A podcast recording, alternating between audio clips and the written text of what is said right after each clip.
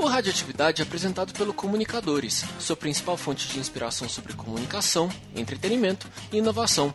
Acesse www.comunicadores.info.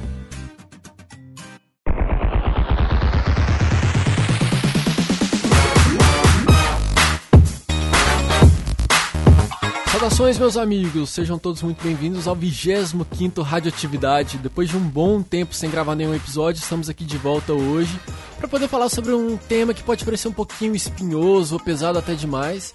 Só que a nossa vontade é, é realmente desmistificar, tirar os mitos sobre esse assunto. Nós vamos falar sobre o HIV. Tava na hora da gente começar a falar um pouquinho mais sério, né? E é isso, nós vamos falar um pouquinho sobre HIV, esse vírus que pode causar a AIDS. Uma pauta levantada pela Nana, certo, Nana? Certo, correto. Porque a gente aqui do Radioatividade acredita que Além de levar entretenimento e risadas, também é nosso dever tratar de todos os tipos de assunto, até aqueles que parecem mais difíceis.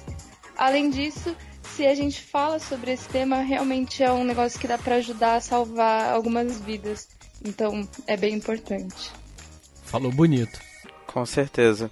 E é importante que é importante dizer que atualmente qualquer pessoa pode viver, mesmo sendo portador do vírus HIV, é, é possível viver uma vida completamente normal, praticamente normal.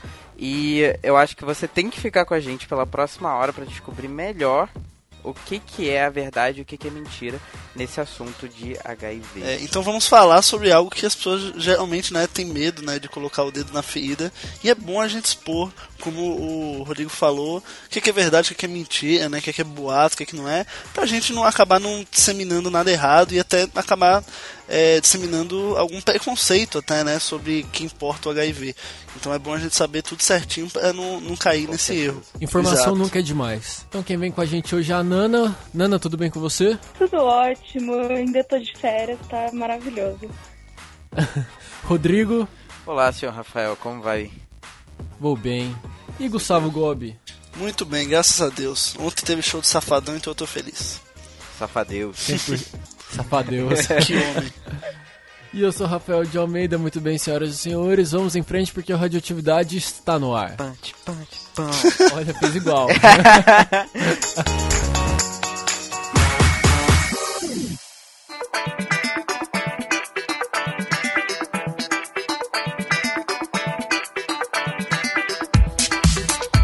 Muito bem, meus amigos, antes da gente começar, nós temos um recado do nosso primeiro apoiador, patrocinador, colaborador aqui do Radioatividade. Nós estamos falando da Peitas Store. Tá precisando daquela renovada no seu guarda-roupa e quer umas camisetas com ilustrações fodas? Então você precisa conhecer a Peitas Store, um site com várias camisetas que vão deixar você apaixonado, sério. Anota aí o site para você poder dar uma, dar uma olhada, conhecer lá, peitas.com. Anotou? www.peitas.com. Você vai poder também conferir todos os modelos de camisetas que eles têm lá no Instagram, @peitasstore. E a nós aqui do Radioatividade, nós vamos presentear você, ouvinte, com uma camiseta. Tá afim de ganhar? Então mande um tweet pra gente com a hashtag Quero Peitas Store. Anotou aí? Hashtag Quero Peitas Store, dizendo pra gente por que você merece uma. Nós vamos dar o resultado no 27 episódio, beleza? Esse aqui é o 25, o 26 é na semana que vem, e depois nós temos o 27 já com resultado, beleza? Então anota aí, peitasstore.com, se você quiser participar, hashtag Quero Peitas Store. Peitas Store, inspire sua liberdade.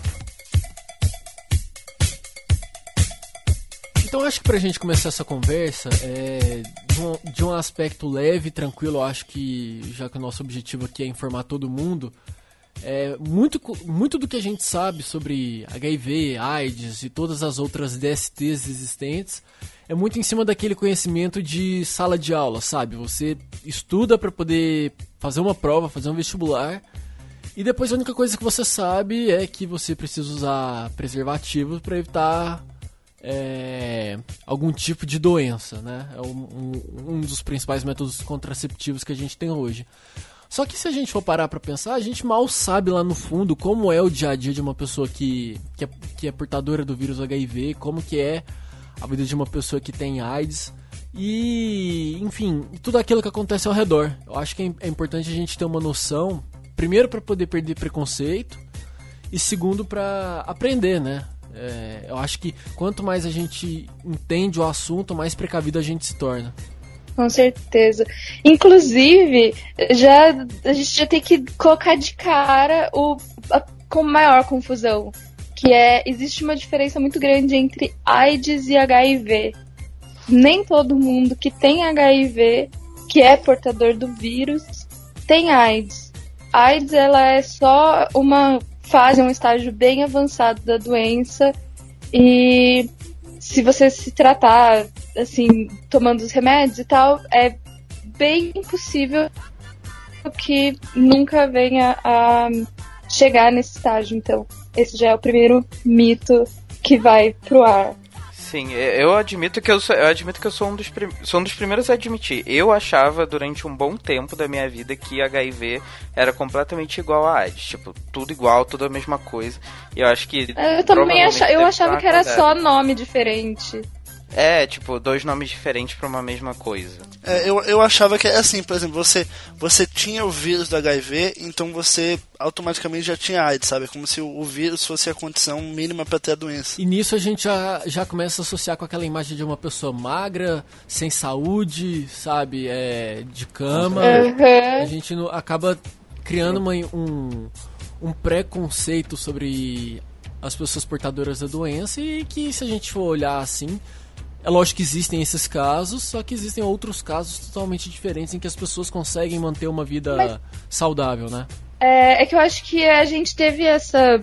Nós, da nossa idade, a, o primeiro contato que a gente teve com a doença foi, sei lá, nos anos 90, que o, o coquetel dos remédios ainda era um negócio que não existia direito, então realmente é, era sinônimo você se você tivesse o HIV, você ia acabar chegando no estágio da AIDS. Então, hum, eu tenho para mim que na minha cabeça isso acabou virando a mesma coisa por causa dessa confusão de, de época. É, eu acho também que muita dessa imagem que a gente tem da doença principalmente a imagem que o Rafa passou, que foi essa questão do, do, do cara, da pessoa magra e tudo mais. Eu acho que isso também tem muito a ver com as aulas que a gente teve no, no colégio, né? Porque a gente sempre vê os casos extremos, a coisa totalmente extrema, totalmente fora de, de contexto, né? E hoje também tem a questão que a Nana falou do, do dos anos 90, que não era tão disseminado, os coquetéis e tudo mais. Então era, a maior parte dos casos chegava nesse momento extremo, né? Nesse. nesse na, no problema do emagrecimento e etc. Né? O Rod, eu acho que isso também tem muito a ver. Eu, assim, em certa parte eu até entendo, porque o objetivo uh, na educação sexual no colégio é mais assim, além de você saber o básico, é mais ou menos colocar medo em você, porque enfim, mesmo que a gente discuta aqui abertamente sobre HIV e que dá para conviver com ele, não é algo legal porque é uma doença, querendo ou não.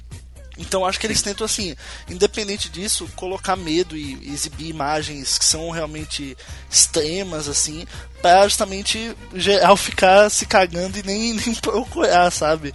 É, eu, por um lado eu entendo, sabe? Mas realmente é um exagero. Só que por outro lado. E além do medo, acaba também rolando preconceito quando isso acontece. Sim, né? é verdade. se você tem aquela, aquela imagem, fica assim, tipo, nossa. É, eu não quero nem chegar perto de alguém assim. Etc. E acaba virando e acaba virando uma coisa meio individualista também, porque é, é, eu imagino que seja o pensamento muito das pessoas, tipo, ah, eu não quero isso para mim, entendeu? Foda-se os outros, sabe? Eu vou usar a camisinha, mas para eu não pegar isso, entendeu? Dos outros, de um cara desse, por exemplo, entendeu? Isso acaba ficando uma coisa muito internalizada e muito individual, enquanto você tem que pensar no coletivo, né? Você não tá fazendo isso só para você. Só que eu acho que além dessa cultura do medo, é, é se a gente for olhar, nós te, crescemos, a nossa, a nossa adolescência foi transição anos 90, anos 2000. E foi uma época em que, assim, a gente não tinha muito, muita. Não é que não tinha informação, mas a gente não via tanto, sabe? Parece que as pessoas, as, as pessoas um pouco mais velhas do que a gente, meio que perdeu o medo da, da doença. Então, acho que não se falava tanto quanto se falou nos anos 80, no início dos anos 90, sabe? Uhum. Eu acho que isso acabou também criando uma juventude, eu falo da nossa geração mesmo, que é meio desligada nesse sentido, sabe? Sabe que existe, mas que não dá muita moral para isso. Mas é que as pessoas sempre acham que esse tipo de coisa vai acontecer longe. Com tipo, ah, o fulano da família do amigo de não sei quem. E não, é um negócio que tá, tipo, do nosso lado, né? Porque, principalmente porque as pessoas não precisam falar isso e não é um negócio mais que fica na cara, tipo, você não, não pode ver alguém e saber que aquela pessoa tem HIV ou não. Então, a gente não se toca de que é um negócio que está presente em todo lugar, infelizmente. Sem falar que hoje já não existe mais os chamados grupos de risco, né? Uhum. É... Isso também caiu. Qualquer pessoa tá, qualquer pessoa tá ali suscetível a, a, a contrair a doença se não se prevenir, se não ficar de olho com, com quem está se envolvendo, né?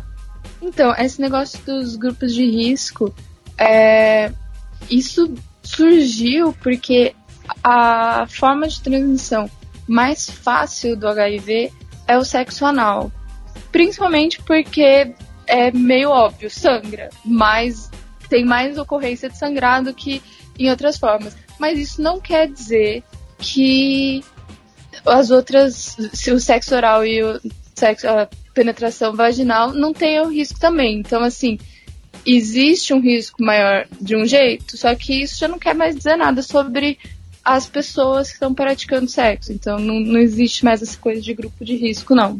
Todo mundo pode pegar é, AIDS, infelizmente. Tanto, tanto é que se você for pensar, se a pessoa com quem você tiver ali é, tiver uma ferida na boca, é uma coisa que a gente às vezes você nem pensa, sabe? Você tá lá, uhum. sei lá, você, você, sabe? É uma coisa parece ser tão simples, mas que se você for analisar, faz total diferença, sabe? Se a pessoa tiver, tiver a doença, ela pode transmitir ali. Uhum. Então, é, é, é, não é que é delicado, mas você fica muito vulnerável, sabe? Aham. Uhum. É, mas é preciso também lembrar que nem todas as pessoas que são portadoras de HIV transmitem o vírus.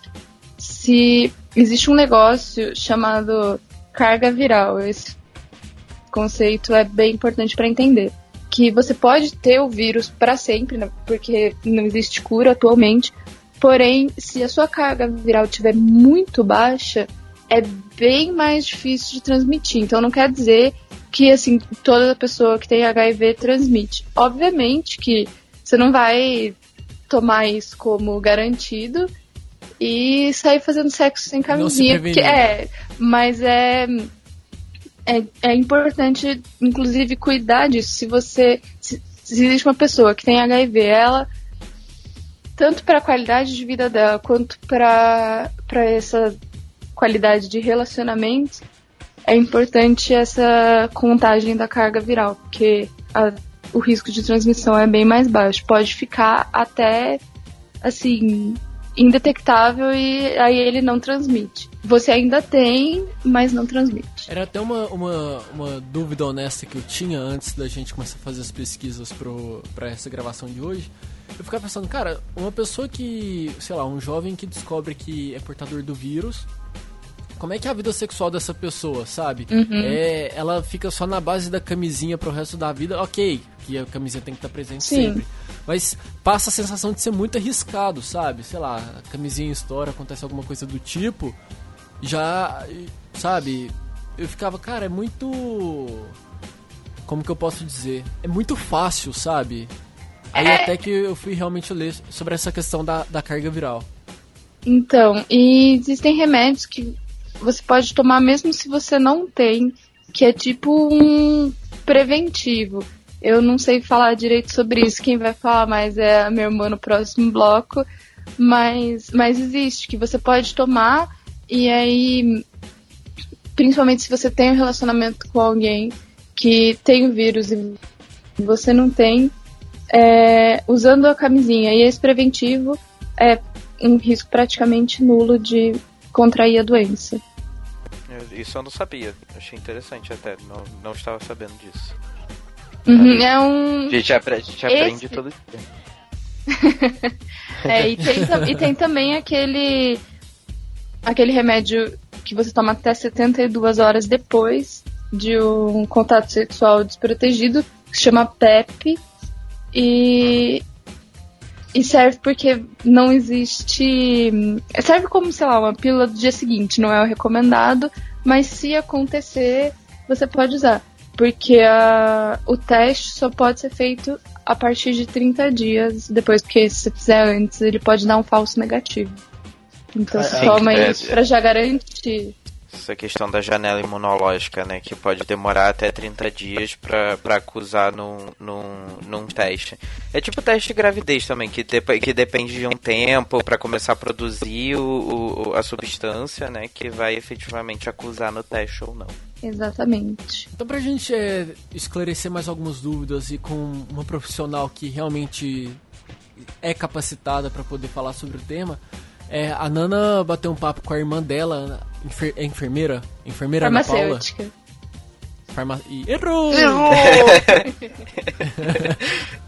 a farmacêutica, a farmacêutica Ana Paula para esclarecer algumas dúvidas da gente sobre essa questão do HIV. Eu acho que ela é a melhor pessoa para poder esclarecer todas, todas as dúvidas e, se não todas, pelo menos as principais. É isso, Nana? É isso aí.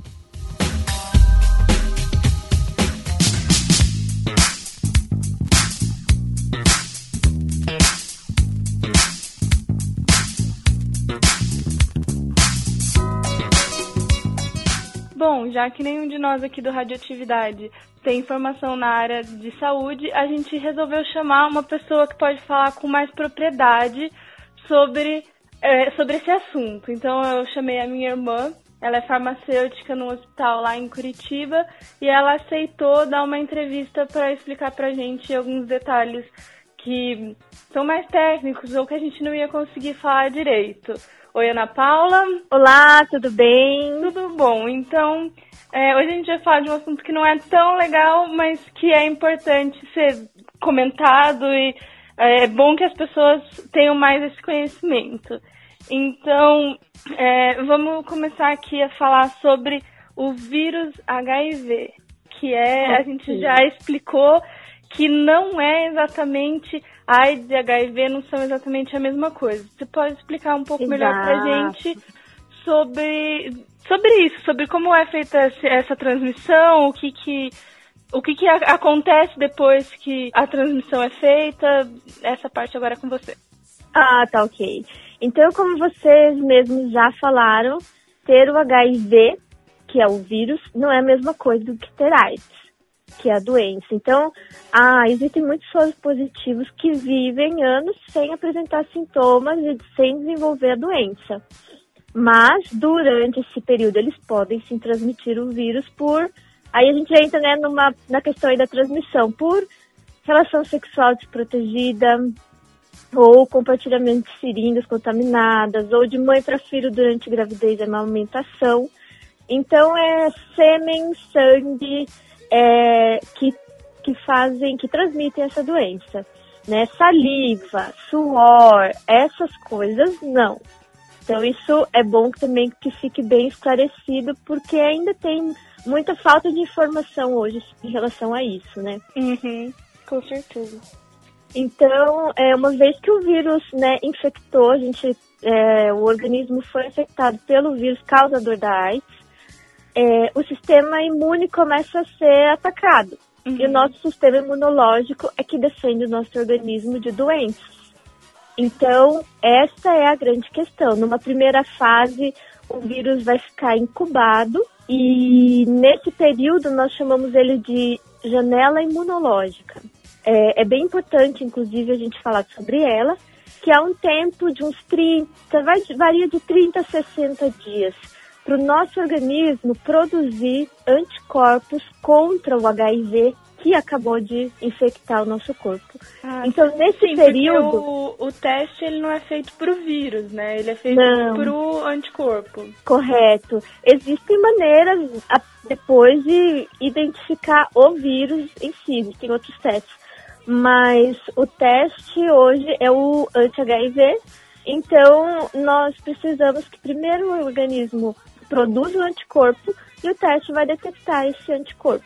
Nesse período que o nosso organismo ainda não produziu, nesses 30, 60 dias, pode ser que a pessoa esteja infectada e o exame dê negativo, mas é um falso negativo. Sim, assim, é, por exemplo, a pessoa teve uma situação de risco lá, transou sem camisinha, aí não sabe se está infectada ou não, então ela tem que começar a agir como se estivesse e já tomar todas as precauções, não fazer mais sexo sem camisinha, até que dê um, um negativo para ela ter certeza de que não tem nada, esperar lá os 30, 60 dias. E por isso então que é importante fazer o teste com regularidade, né? Não é assim só faz uma vez na vida. É importante a pessoa sempre se cuidar, né? Porque o vírus está circulando por aí e por mais que hoje a gente tenha já consiga que o paciente soro positivo tenha uma qualidade de vida bem melhor do que já teve, uhum. é, mas é um vírus que mexe com o sistema imunológico, então é, a pessoa acaba que fica sem as defesas e fica vulnerável a várias doenças, né? Então é importante pensar assim que hoje o vírus está circulando e é importante se proteger. Uhum. Né? É, inclusive, importante. essas doenças, é, a gente estava falando que realmente o vírus ele não mata, não é um negócio, ele não vai atacar o seu organismo, mas uhum. ele deixa o organismo desprotegido. Como que funciona isso? O vírus, assim que nós somos infectados, o vírus vai, o vírus vai interagir com as nossas células e começa a atacar gente, o sistema imune. Então, as nossas células de defesa são atingidas. Numa primeira fase ainda assintomático, né? Aí o período de incubação, os primeiros sintomas é, podem ser febre, mal-estar, mas muitas vezes isso passa despercebido. E a pessoa pode viver anos, tá? Sem é, anos sem, ter, sem apresentar sintomas. Mas existe ali aquela interação do vírus com as nossas células de defesa. O vírus também sofre algumas mutações e aí começa, então, de repente, a, a gente perde esse equilíbrio e o vírus começa a ganhar força, né? Ganhar começa força. a replicar mais. Correto. O vírus multiplica, as células de defesa começam a trabalhar com uma função diminuída, então menos eficiente, e o organismo vai se tornando mais fraco, mais vulnerável, e aí começamos com alguns sintomas, outros, até que a imunidade pode ser que vá baixando, baixando, aparecem, né, nós temos o surgimento de doenças oportunistas. Que e esse é o nome mesmo delas, né? Não é um, Exato. um nome engraçadinho, é o nome científico, digamos, que se fala mesmo. É, é, é um nome que traduz bem a situação. São uhum. doenças que se aproveitam da fraqueza do organismo e com isso elas atingem é, o nosso organismo de uma maneira que não atingiriam se nós estivéssemos com a imunidade ok. Uhum. Então, com isso, a gente atinge o estágio mais avançado da doença, no caso a AIDS. Quem chega a essa fase pode sofrer, então, essas doenças e é oportunistas, é hepatites virais, a... tuberculose, pneumonias. E aí essa, é esse estágio aí que chega a poder a pessoa morrer. E, de repente, a pessoa pode sim ir a óbito devido a essas doenças. São, são coisas que, geralmente, talvez em uma pessoa saudável, é, ia vir, passar, e a pessoa, às vezes, nem ia se sentir tanto, mas que acaba tendo mais perigo por causa da situação. É, o, ela, são as doenças que encontram ali num corpo, num organismo vulnerável, encontram as condições e entram já que não vai ter ali células de defesa para é, nos proteger de maneira eficaz. Entendi. E qual é o tratamento hoje em dia? Você falou que já é melhor do que antigamente, mas como que ele é feito? Ok, então o tratamento é feito com antirretrovirais, tá? São medicamentos. Uhum. Existem vários medicamentos diferentes e isso quem então vai definir qual medicamento será usado, quais na realidade, porque sempre associam-se é, três medicamentos, então são três medicamentos combinados. Uhum. Hoje existem 22 medicamentos no coquetel que o Ministério da Saúde oferece. E a carga viral é a quantidade, essa quantidade de vírus, mostra se o vírus está se reproduzindo no organismo, ela é crucial para o médico decidir quando começar o tratamento ou mudar o tratamento se o que os medicamentos que estão sendo utilizados hoje, enfim, não estão não estão apresentando o efeito esperado. Uhum. Então muda-se essa combinação. Então hoje já são é uma menor quantidade de comprimidos ingeridos por dia, tá? Mas o tratamento ele é complexo, precisa do acompanhamento para avaliar se o tratamento está sendo eficaz ou não, tá? Então sempre esse essa avaliação periódica é importante Tá, e além do tratamento com remédio, é, existe mais alguma coisa que pode ser feita? A pessoa pode viver normal, trabalhar, é, namorar e fazer exercício? Com certeza, com certeza. É uma vida normal e importante se fizer exercícios físicos, um cuidado com a alimentação também, segundo as orientações que o médico vai com certeza passar isso melhora é, a qualidade de vida e isso faz parte do tratamento. Então é isso, o tratamento é para sempre, não pode esquecer nenhum dia. Exato, nenhum dia. Usar camisinha é, sempre, porque vai evitar uma reinfecção por um vírus é, diferente do que você tem, talvez. Ah, que daí então, tem que mudar todo o coquetel.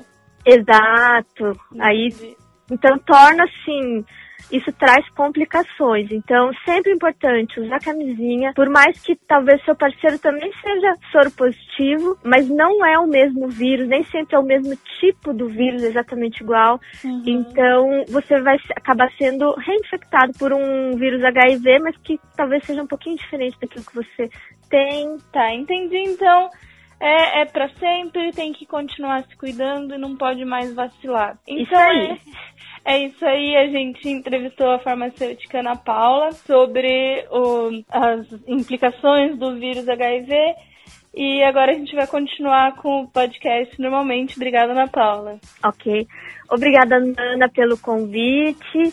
Interessante vocês estarem abordando esse tema, porque não adianta a gente não falar, porque não é legal, né? Fingir que não tá aí porque está aí e o importante é a gente ter informação. Obrigada, então. Até mais. Tchau, tchau. Até mais.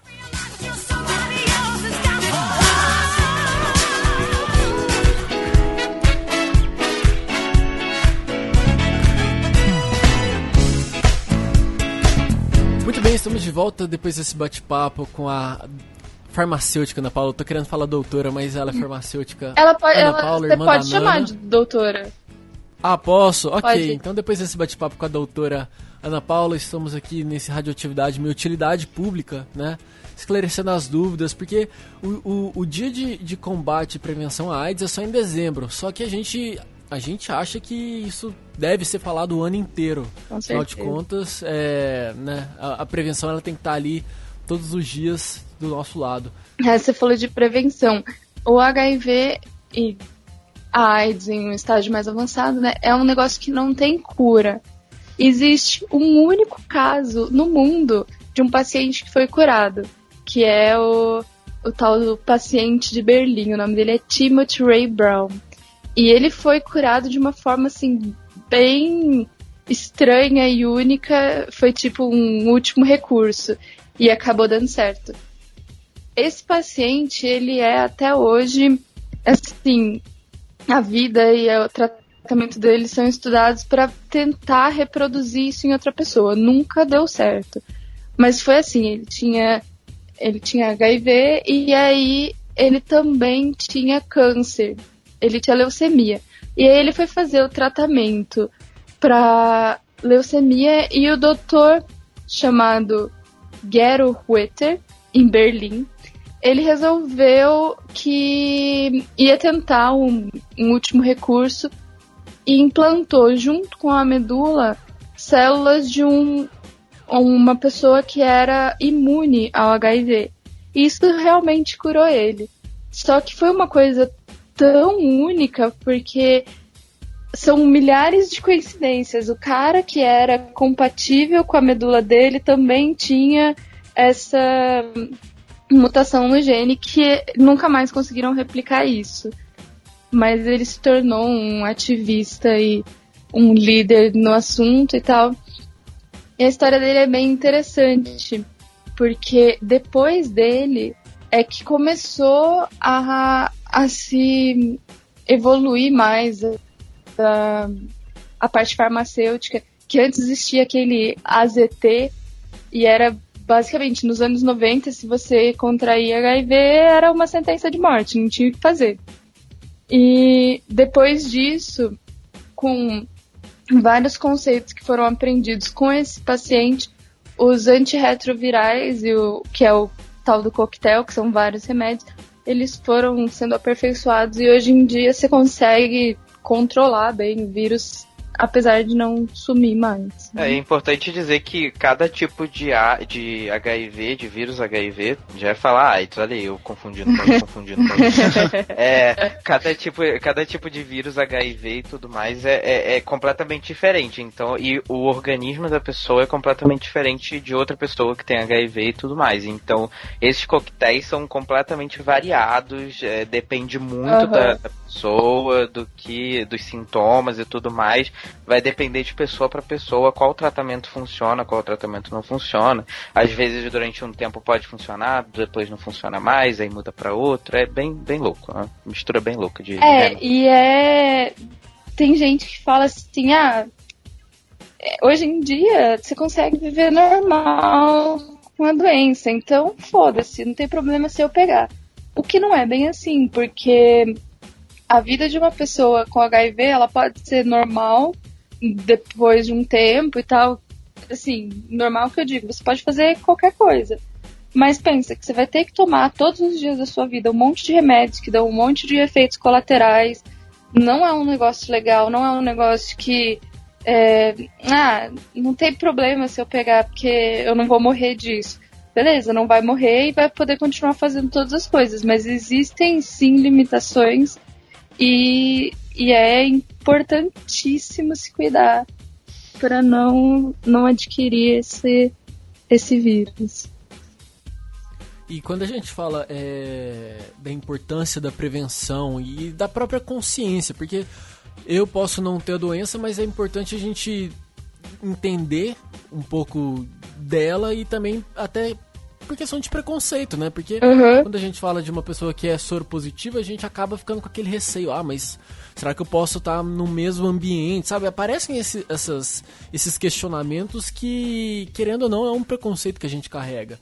E, e, quando a gente fala do, em números da doença, eu estou olhando aqui na página do governo federal sobre a AIDS, tem um site específico sobre a doença, tem todas as informações lá, você pode entrar em aids.gov.br ela está falando que desde o início da epidemia, em 1980 até junho de 2012, o Brasil já teve mais de 650 mil casos de AIDS, não só, ou seja, não estou falando uhum. só de HIV, estou falando da AIDS mesmo, é, na, na, população. Cara, é, é um valor muito, muito grande. E uma estimativa da, da, da, da OMS é de que hoje existem hoje no mundo mais de 33 milhões de pessoas portadoras da doença. Então, assim, é, é realmente um, um, um, estado de epidemia e que, se não for controlado, se não for acompanhado, a situação só tende a piorar. Exato. O problema é, igual a minha irmã falou no bloco anterior, o problema é que o HIV ele realmente não mata, mas a, AIDS é um, uma deficiência da sua imunidade. Então, qualquer doença pode te matar. Você pode morrer com uma gripe normal porque a sua imunidade está muito baixa. Isso é muito, assim, sensível você pensar, porque se um dia, tipo, você descuidou um dia lá, esqueceu de tomar o remédio, já vai ter aí uma janela de algum tempo até o trocar o, o coquetel e ele começar a fazer efeito de novo, que você tá desprevenido ali e pode acontecer um negócio muito foda. Então, é um uma doença que não, não existe assim, você não precisa ficar preocupado, ai, meu amigo tem, e agora não posso mais falar com ele. Não, não existe nada disso. Mas se você tem, é estado de alerta o tempo todo. Não pode esquecer de tomar um remédio, Eu... não pode se descuidar, qualquer doença você tem que estar tá o tempo todo de olho. Na, na, na, minha família, alguns anos atrás, eu acho que tem uns 10 anos, é, nós perdemos uma pessoa, um, um, membro da família, porque é, a pessoa estava tava com o vírus da AIDS, só que ela, é, ela teve pneumonia.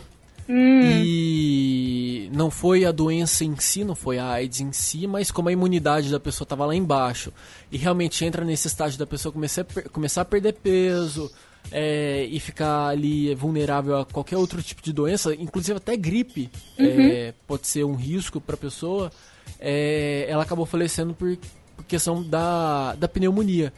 que é uma doença pesada tal, mas que junto ali com com o vírus, com HIV, com a AIDS, é, acabou comprometendo toda a situação. Pois é, eu tenho, tenho uma pessoa que eu conheci que ele tinha o vírus e ele acabou assim entrando numa depressão e tal e parou de tomar os remédios. Um tempo depois deu um problema no cérebro dele e não deu duas semanas entre o diagnóstico e ele falecer. E foi bem triste, porque era uma coisa que, assim, qualquer pessoa não teria problema nenhum, o nosso corpo está super acostumado a lidar com isso, mas ele acabou não resistindo mesmo. Então, é um negócio sério, é uma doença que tem que ser tratada com bastante cuidado e seriedade, porque ela pode abrir caminho para essas doenças oportunistas. Inclusive, eu acho esse nome engraçadíssimo, porque é a nomenclatura real do negócio. As doenças oportunistas. Eu achei. Eu achei divertidíssimo. Quer, quer dizer, não é divertido, mas eu achei muito engraçado que, que, tipo, seja uma nomenclatura oficial de farmácia. É que ela realmente aproveita ali a oportunidade de. a vulnerabilidade do corpo Exatamente. da pessoa. Exatamente. Uma vez eu, uma vez eu tava lendo um texto, eu não, eu não, sei se foi um texto ou uma entrevista que eu vi, mas eu fiquei com a informação na cabeça, que assim, é, as pessoas, tanto homem quanto mulher, quando tenta se prevenir, a primeira coisa que vem na cabeça é a camisinha. Só que o que acontece? Camisinha ela tem prazo de validade e camisinha ela não pode. Eu acho que eu escutei isso foi no Nerdcast. E a camisinha ela também tem você tem que tomar alguns cuidados com ela, por exemplo. É, tem gente que deixa na carteira. é, na carteira, tem gente que deixa no carro. A temperatura que, que, que a camisinha ela fica sujeita ali, isso pode meio que tirar um pouco da sua resistência. Então tem várias informações que eu não sei falar aqui agora de cabeça, mas que é importante você dar uma pesquisada, porque você pensa, ah, é só é só ter a camisinha ali comigo no bolso que tô prevenido. E não é bem assim, não é bem sabe? Assim. Os, É. o- os cuidados vão além. É, eu acho que é uma das primeiras coisas quando a gente entra nessa fase é, mais ativa sexualmente, é tipo, o pai dá aquela, aquela camisinha pro filho ficar guardando ali na carteira. Tem cena de filme, essas porras assim, tipo. E. A hora daquela conversa, É, né? exatamente. Tipo, aquele momento que você tem que ter a camisinha a qualquer hora do seu dia. Tipo, mano, vai, num- vai numa farmácia e compra uma nova, sabe? Não, não fica Não, carregando. não, não, não, não precisa nem em farmácia. Eu acho que hoje também o governo É. tá muito. é, ap- não é apoiador, mas incentivando muito as pessoas a se prevenirem. Que essa semana, por exemplo, eu fui num terminal de ônibus pegar um vale transporte e tinha tipo uma. Como que eu posso falar? Um cesto gigante. É, deixa eu até pegar a foto aqui. Tinha tipo de um, um cesto da Prefeitura de São Paulo que falava: Ah, retira aqui camisinhas gratuitas. A proteção nas suas mãos. E assim, muita camisinha, porque quem passa lá pega. Eu acho que as pessoas ainda têm um pouco de vergonha, ou tem um, existe um tabu, querendo ou não, quando a gente fala disso e. E não, não, é, não é algo que tá só entre os jovens, eu acho que também vai muito para as pessoas mais velhas e também eu acho que para as crianças, assim, sabe? Do ponto de vista de conscientizar e não de transformar isso num tipo de incentivo. Até porque ainda, ali já começa a ser uma questão mais delicada de abordagem. Mas é, eu achei muito boa a iniciativa de. Sim, tem. é, eles dão. é, o governo dá a camisinha de graça se você for no posto de saúde, é só pedir. Sim, e é legal também, e é legal também que o, que o, que o governo também, desde 96 isso, eu tô lendo até naquele site que o, que o Rafa falou, né, é, que ele distribui também para quem já tem o, o, o- a AIDS já desenvolvida, já o, o vírus do HIV e tudo mais, é, o governo também já distribui gratuitamente o coquetel para você tomar. Também, tipo, não tem, não tem, não tem uma desculpa para você não se cuidar, né? Isso daí é, tipo, dado de graça pelo SUS, sabe? E, e- e segundo dados é, é, do site, ele diz que de 2015, 455 mil pessoas estavam usando esse tipo de remédio para tratar a doença vindo diretamente do SUS, né? Então, tipo, não tem, não tem motivo, né, para você não se prevenir. Não, não, não, mesmo, mesmo depois de, de contraído o vírus, né? Bob, você ia falar alguma coisa? Não, é, so, sobre, a, sobre a questão da, das camisinhas que elas são distribuídas, só, só ia assim, levantar uma questão de tipo.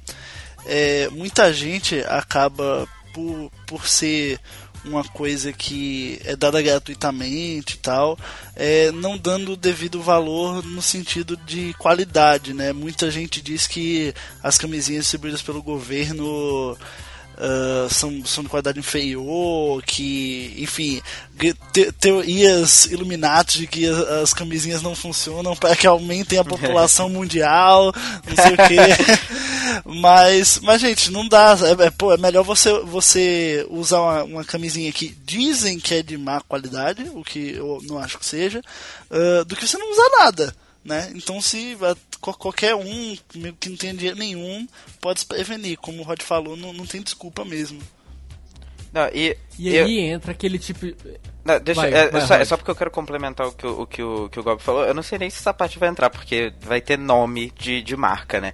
Mas eu não sei se, se vocês já pararam para olhar atrás da, dessa camisinha. Eu já parei para ler atrás da camisinha. E é, vi escrito. É, é, o fabricante daquela camisinha. Eu poderia fazer uma piada sobre isso, mas eu vou me segurar, ok?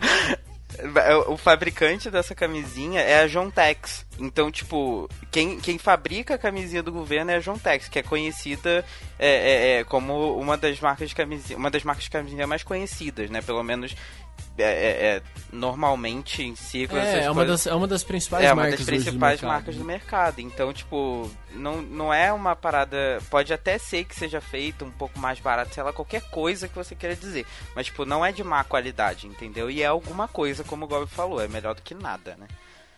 Exato. E quando a gente fala também sobre essa questão de, de preservativo e má qualidade, entra um outro risco que não sei se as pessoas ainda acreditam nisso, mas é, usar duas camisinhas ou o homem e a mulher usarem camisinhas no ato. Falam que é, é um risco triplicado dela, dela romper ali durante, durante o sexo. Ou seja, você poderia estar tá, tá prevenido, só que você aumenta ainda mais as suas, as suas, as suas chances de, de contaminação. Exatamente. E é bom também é, levar em conta esse negócio de marca, eu acho super importante, porque existem pessoas que são alérgicas a determinadas marcas. Então, se você não se sentiu confortável, troca de marca, porque isso daí pode acabar piorando. Você pode, sei lá, você é alérgico a uma marca e aí ela te machuca e você acaba sangrando e ali isso vai acabar tendo uma ferida aberta que pode pegar um monte de doença. Então, é muito importante. Parece bobo falar isso, mas é muito importante ver a marca de camisinha que você se sinta mais confortável, que não, não é para doer, não é para machucar, não é para dar alergia.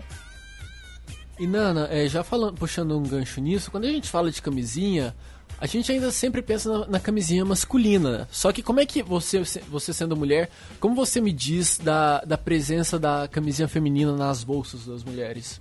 É praticamente inexistente. É, inclusive, assim, eu tenho que confessar, eu nem saberia usar. É, eu acho um pouco. É, como que eu posso dizer? Assim, falta é, educação em relação a isso. Porque as pessoas, sei lá, podem nem, nem saber exatamente como usar, para que serve, se a proteção é a mesma ou não e tal. Então, eu acho muito mais comum que o homem use, o que é um risco também, porque é, a gente sabe, eu num relacionamento hétero e tal, a gente sabe que homem não gosta de usar. Então, meninos, cubram seus pênis. É muito importante. Por favor, é sério. É sério, é não pode sério. esperar a mulher pedir. Não, o cara precisa ter isso na cabeça. Não é, ah, ela não falou nada, então eu não vou usar. Não, é extremamente necessário. Você não quer ter filhos sem planejar, você não quer ter doenças e etc. a gente estava falando mais cedo sobre como era, sei lá, a imagem do, de uma pessoa com HIV nos anos 90, 80. E aí o que me lembra de muita gente famosa que morreu disso e na época ninguém sabia. E, tipo, lá, o Cazuza, Fred Mercury, que a doença dele só foi tornada pública depois. E por muito tempo eu me perguntei, tipo, por que, né? Como assim que eles nunca falaram? É, como que ninguém sabia? E aí, fazendo a pesquisa para esse podcast, eu descobri um negócio. Que toda pessoa com HIV, ela tem um direito garantido por lei de sigilo. Você não precisa falar para ninguém se você não quiser. Tipo, pra ninguém mesmo. Nem seus pais precisam saber. Ninguém precisa saber se você não quiser. E eu achei isso bem interessante, na verdade, porque com todo esse estigma, toda essa, essa coisa social que existe, você pode escolher contar ou não para as pessoas. É que, querendo ou não, ainda vivemos uma sociedade preconceituosa, sabe? Uhum. E, e qualquer coisa as pessoas já ficam com. Ou elas se afastam, ou ficam com a síndrome do coitadismo, sabe? Uhum. De, meu Deus do céu, mas nossa, e agora? Como é que vai ser a sua vida tal? E calma lá, não é bem assim, né? É, e. É exatamente isso. Ou se não, tem aquela coisa de, nossa, você é um herói e tal. Gente, calma, não é bem assim. Eu. Eu tava vendo uns vídeos sobre o assunto e aí o, fizeram uma pergunta pra um cara que tem HIV qual era a pior coisa que alguém podia falar para ele na hora que descobrisse e ele falou que era a pior pergunta possível era de quem ele pegou aquilo. Eu acho que existem várias coisas que não se devem falar, tipo, nossa, e agora? Putz, coitado de você. Mas essa realmente é, é foda. Não perguntem quem foi. Tipo, foda-se quem foi. A pessoa só quer saber do, do futuro agora. Puxando um gancho nisso que você falou do caso do Fred Mercury, um que recentemente falou que, tava, que era portador do, do, do vírus da AIDS, é, do, do HIV, era o, o, Charlie Sheen. Exatamente. Essa história do, do Charlie Sheen, é, eu, eu lembro que assim, ele falou. Iam, iam falaram que ele ia revelar num programa de TV, mas aí depois ele desmentiu, uma coisa assim. Foi, só sei que foi um rolo, cara. Não, não sei se realmente isso se confirmou. Pelo, pela a, história que eu, que eu tinha lido é que ele também tinha se envolvido com muitas mulheres, assim, num nível de Sim, nisso eu acredito. É. É, com certeza. E, e que numa, dessa, num, num, num desses relacionamentos dele, não sei se a gente pode nem chamar de relacionamento, né? É, ele acabou contraindo a, a doença. Só que assim, depois disso não se falou mais, né? É. No momento a mídia falou, meu Deus, Charlie Sheen, portador, vírus, É, AIDS, re- tal. realmente eu tô Depois pesquisar sumiu. aqui, realmente ele, Mas- ele admitiu por irresponsabilidade mesmo. Sim, mas o, o negócio dele foi, tipo, ele falou que ele nunca tinha falado antes e que ele podia ter passado por outras pessoas sem saber. Eu sempre achei ele bem babaca e depois disso eu achei mais ainda. É, mano, porque sabendo, né, ele continuar. Uhum. Sim, pois é. Mas aí também, é, não, não, não quero defender o cara, mas é, se a gente sabe que a doença ela pode estar presente, a pessoa nem saber disso, às vezes ele se relaciona sem saber, É. né? Ele, ele transa sem saber ali que, que é portador da doença, e depois de muito tempo ele vai falar, putz, eu sou portador, ele não sabe desde quando, né? Ele não sabe fazer um acompanhamento das pessoas com quem ele se envolveu. Então é, acaba sendo um assunto delicado, ainda que ele seja babaca, é um assunto delicado, Não, é sabe? bastante. De... Não, não, é que eu descobri, eu descobri que isso foi agora, tipo, literalmente agora. Eu descobri que o Magic Johnson, ele tem, ele é portador do, do vírus Sim. do HIV e ele luta contra o HIV, tipo, eu não sabia disso. Ele tem uma, ele tem a Magic Johnson Foundation que ajuda a combater o HIV. Achei isso legal também, interessante comentar, não sei. É, foi justamente esse motivo que ele se afastou da, da NBA, né? Quando ele descobriu Daí ele teve que se afastar, jogava no Lakers na época. Pô, é um, se não um dos melhores, o melhor jogador da época, cara. Imagina assim, pra você pegar hoje um, um LeBron James da vida e o cara falar isso e, e sair da, da liga, sabe? O maior jogador que tem. Então é um negócio realmente de muito impacto, tanto pro, pro esporte em si, quanto pra, pra se tratar e se falar, né, do HIV. Com certeza. Sim. O, o que eu ia falar sobre ele é que, apesar dele ter saído do, da liga e tal, é, existe muita gente que acha que a pessoa com HIV não pode fazer nada, não pode ir pra academia, não pode, sei lá, ter. Vida social. Esforço. É, não, até mais na parte de esforço mesmo, de ser um atleta ou não. E isso não tem nada a ver, porque justamente uma das formas mais fáceis de você sucumbir à doença é a depressão, e uma das formas de lidar com a depressão é ter uma vida ativa, ir para academia, cuidar do corpo e tal. Quanto mais você cuidar do seu corpo e tentar minimizar ao máximo os efeitos da doença, melhor. Não, não tem problema algum. Você não precisa le levar uma gente... vida dentro de casa. E quando a gente fala também de cuidar do corpo, é, tem que também lembrar de cuidar da mente, porque assim como a gente comentou agora há pouco, quando uma pessoa descobre, por exemplo, que ela, é, que ela tem algum tipo de câncer, começam as crises de coitadismo das, das pessoas ao redor. Oh meu Deus, e agora? Como é que você vai fazer? Sabe? É como se já tivesse contabiliz... já tivesse criado uma contagem regressiva de vida ali pra pessoa. Uhum. E não é bem assim. Se a pessoa ela tiver boas vibrações e tiver pessoas assim que, ok que estejam preocupadas, mas sem esse, esse tipo de pressão, mas com um estímulo positivo, é, o psicológico ajuda muito no tratamento, né? Exato. Então é importante deixar isso claro que a, a pessoa com possibilidade de depressão pode acontecer que nem o caso que você falou, né, Nana? Uhum. Do, do cara parar de tomar o, o coquetel e, enfim.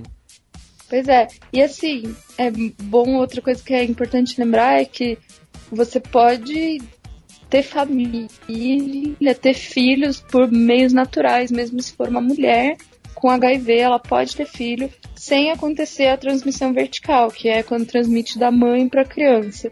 Existe todo um acompanhamento maior e tal, mas a gravidez pode ser tranquila e não é assim que, ai, pode ou não transmitir. Não, existem tratamentos que se fazem antes da criança nascer, enquanto você ainda está grávida, que é nula a chance do seu filho nascer com HIV também. Então, é importante frisar isso. Você pode realmente ter uma família, casar, ter relações, ter filhos, desde que se cuide. Tudo é importante ressaltar o acompanhamento médico, né? Desde uhum. os primeiros momentos até é, enfim, é pro resto da vida, da mesma forma que a pessoa ela tem que se medicar, ela tem que ter um acompanhamento médico. É, e isso que você falou desde o começo é importante lembrar que depois não é assim, ah, você transou um mês depois, você vai começar a sentir os sintomas. Não, você pode viver lá, sei lá, 10 anos com aquilo sem nunca sentir os sintomas. Então, é importante fazer o teste periodicamente. É, não é assim, ah, eu acho que eu tive uma relação ali meio problemática, pode ter alguma coisa, mas eu não sinto nada, então foda-se. Não, mesmo que você não sente nada, é importante saber se você tem ou não. Melhor sempre saber do que ficar com peso nas costas. E aquela questão que você falou também, Nana, de da pessoa às vezes nascer com, com vírus, né? Nem sabe, passa a vida inteira com aquilo, é assintomático, até que um belo dia é, é, é isso floresce, né? Isso vira um, um problema. Então também é, é a questão da periodicidade, tá sempre testando, sempre sempre a par da situação é importante, porque você pode, às vezes você nasceu com isso, você não sabe, você é, é você tá assintomático esse tempo todo e é, é importante você você fazer o teste, você saber se tá ou não para você se tratar, efetivamente. Né? E eu lembro de um relato que eu li de um, de um colega que uma vez foi fazer o, o exame, se eu, não me, se eu não me engano, se chama teste ELISA é, o, o teste para pessoa saber se ela é... Na verdade, é um teste, é um exame, sendo que um dos tópicos que você tem um resultado é se você é soro positivo ou não. E, e quando ele foi receber o resultado, a, a enfermeira médica chamou ele numa sala tal. Uhum. E antes mesmo de dar o resultado, falou assim: olha, você tem noção de que se você tiver o vírus presente no seu corpo, você tem que seguir o tratamento, você tem que ter um acompanhamento médico, psicológico, sabe? Preparou a pessoa ali, ele até fala que ficou um pouco tenso, mas depois ele recebeu o resultado de que ele, ele não era portador, mas que já existe todo um preparo uhum. é, da. Eu acho que, inclusive, do sistema público de saúde para acolher casos desse tipo, sabe? E, e assim evitar mais, mais preocupação menos é, informação e, e, de certa forma, incentivar que outras pessoas também façam o exame. Exatamente, é um negócio. E é rápido, tem aquele exame de 30 minutos que você sabe na hora, e tem se, se esse exame. Der, eu acho que é uma coisa assim: se esse exame der positivo, aí se faz um que é mais demorado. Ou você pode fazer direto, igual o exame de gravidez, que tem o rapidinho e o que é mais demorado. Mas nem que for esse de 30 minutos, ele é confiável sim. Então, não. E, mas também não precisa ficar fazendo a cada mês, tá? Não, não é, é assim mesmo. é importante, é importante, é importante. Pelo menos uma vez por ano. Você ir lá e, e ver se tá tudo em, pode, em dia. Faz igual, junto com os exames de sangue. Isso, você pode fazer exatamente isso. Tem, é, é quando você doa sangue, é, eles fazem. Você pode eles te oferecem, né? Pelo menos eu, quando eu doei sangue no Rio, aconteceu isso. Eles te oferecem, tipo, você quer fazer exame de, de, de DST ou não? E vem lá, tipo, gonorreia, etc. Todos, todos os DSTs, se você quiser, você quer, precisa fazer esse exame uma vez por ano, vai lá, doa sangue uma vez por ano, pelo menos você doa sangue uma vez por ano e você pode aproveitar e, e ainda ficar sabendo, olha aí, ajuda duas, de duas formas diferentes. Que legal. Boa. Exatamente. Ah, uma coisa que eu esqueci de falar na hora que eu falei que ninguém é obrigado a contar é que existe uma, sei lá, um mito de que se você for fazer tatuagem, você tem que falar pro tatuador. Mas isso não é verdade, não precisa. E não é uma falta de responsabilidade da sua parte. Porque o tatuador, ou sei lá, um dentista, que seja, você pressupõe que ele tem que se cuidar, entendeu? Tipo, ele tem que usar uma luva, se a luva rasgar, ele Material tem que trocar. esterilizado. Exato. Então, assim, é, pela sua saúde, pela saúde dele, pela saúde dos próximos pessoas que tiverem ali, sei lá, seja fazendo tatuagem ou no dentista, é, todo o material que ele usa precisa ser muito bem cuidado. Então você não precisa falar para ele, porque é o trabalho dele já se cuidar, independente se você tem alguma coisa ou não. Então fica bem a critério.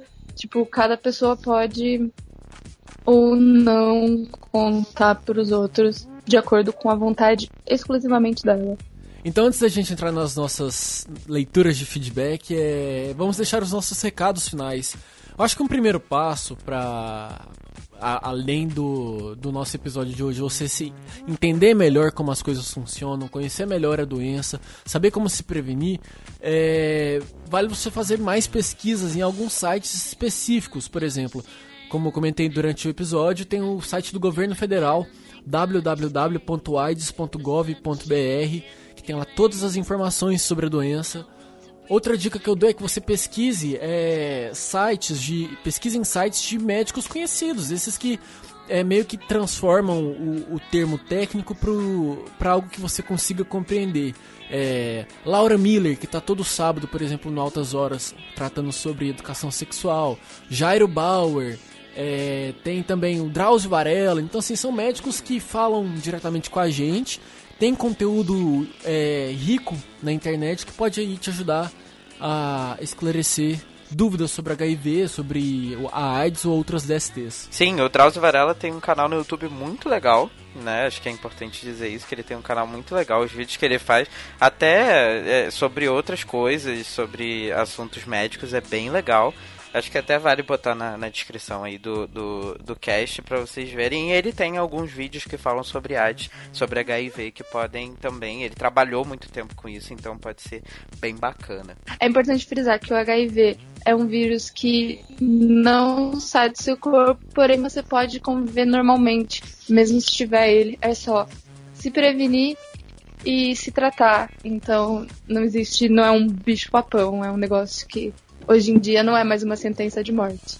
Então, minhas conclusões finais, assim, como vocês perceberam que eu fiquei meio calado durante o cast, porque justamente eu não, não sou, não entendo muito do assunto, e acho que aqui, nesse papo aqui da gente, eu aprendi mais do que em qualquer aula que eu tive relacionada ao assunto em todo o ensino fundamental e ensino médio, né? Então, realmente é bom, uh, que, mesmo o termo sendo clichê, né, mas quebrar tabus, e é justamente, acho que foi esse o intuito do, do cast, e não só quebrou muitos tabus meus próprios, como o pessoal de casa deve ter também uh, se atentado a muita coisa aí que a gente só ouve, né?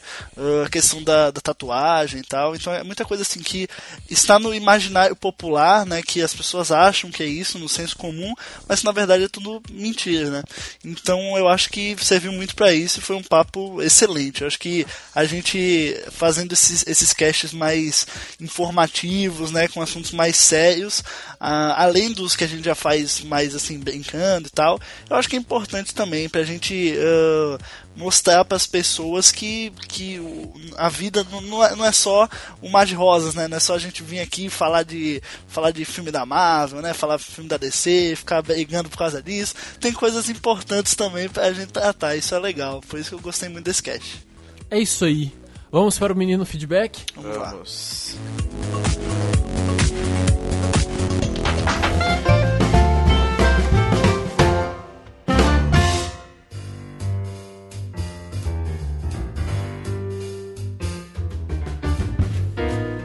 Muito bem, hora do nosso menino feedback aqui. Estamos há três semanas sem gravar um episódio novo, estamos muito atrasados nos recados.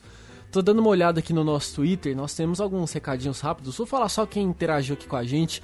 Felipe Sali, que foi o primeiro entrevistado do nosso episódio piloto aqui do Radioatividade, ele recebeu a notícia essa semana que um dos livros dele vai ser, vai ser publicado para uma editora, não lembro qual editora que é mas isso, Felipe Sali alcançando sucesso aí, meus parabéns em nome do Rádio. que legal, que legal. É, ele, ele, ele, ele lançou, tinha, tava lançando no Wattpad, né, os capítulos isso. dele. Legal. Ele lançava no Wattpad e agora ele conseguiu uma editora para poder publicar um dos livros dele. Se eu não me engano, chama Mais Leve que o Ar. Mas... Arroba Felipe Salles, se você quiser saber mais lá. Muito foda. Winder Lee, que implorou por pelo nosso retorno, cobrou muito quando a gente ia voltar. Voltamos! Voltamos, é, caralho. Vários seguidores novos lá no Twitter, arroba o Radioatividade. É, muitos recados, muitos recados, mas enfim, é, se quiser mandar um recado pra gente, você pode mandar um tweet pra arroba o Radioatividade, no e-mail contato arroba radioatividade.org, o nosso site radioatividade.org, os nossos posts, os nossos os nossos episódios estão sendo publicados lá no comunicadores.info e a gente sempre pede para você assinar ali, de um jeito bem maroto, o nosso feed no iTunes, no Pocket Casts, em todos os agregadores de podcast que você tiver. Beleza? Show de bola. Isso aí. É isso? É isso, eu acho. Acabou já? Vocês que estão dizendo aí. Vocês que estão dizendo aí. ah, eu tô esquecendo. É a gente também tem que mandar um abraço pro pessoal do arroba Opa Tá Bom, podcast que eu escutei também, muito show de bola. Arroba Vikovski é, tá acompanhando a gente também. Hum, é, eu tô olhando aqui no Twitter, muita gente falando com a gente. Mas é isso então. É, voltamos semana, semana que vem para tirar esse atraso. Com certeza. É? Com certeza. Vamos cobrar para isso. Vamos cobrar. Um, radio, um radioatividade biográfico chegando aí. Teaser. Olha aí, spoilers. spoilers. Talvez. Olha os spoilers. É isso então, meus amigos. Muito obrigado pela sua presença, pela sua companhia durante esse episódio mais centrado do Radioatividade. A gente espera que você tenha aprendido um pouco mais e que a gente também tenha te incentivado a pesquisar mais sobre HIV, AIDS e outras maneiras que você precisa estar ali ligado para se prevenir. É isso? Isso aí. Isso aí. Com certeza. Até então, uma vambora. próxima. Um beijo a todos, um beijo. abraço. E façam sexo e... com segurança. Isso aí. Exatamente. Falou! Valeu! Tchau.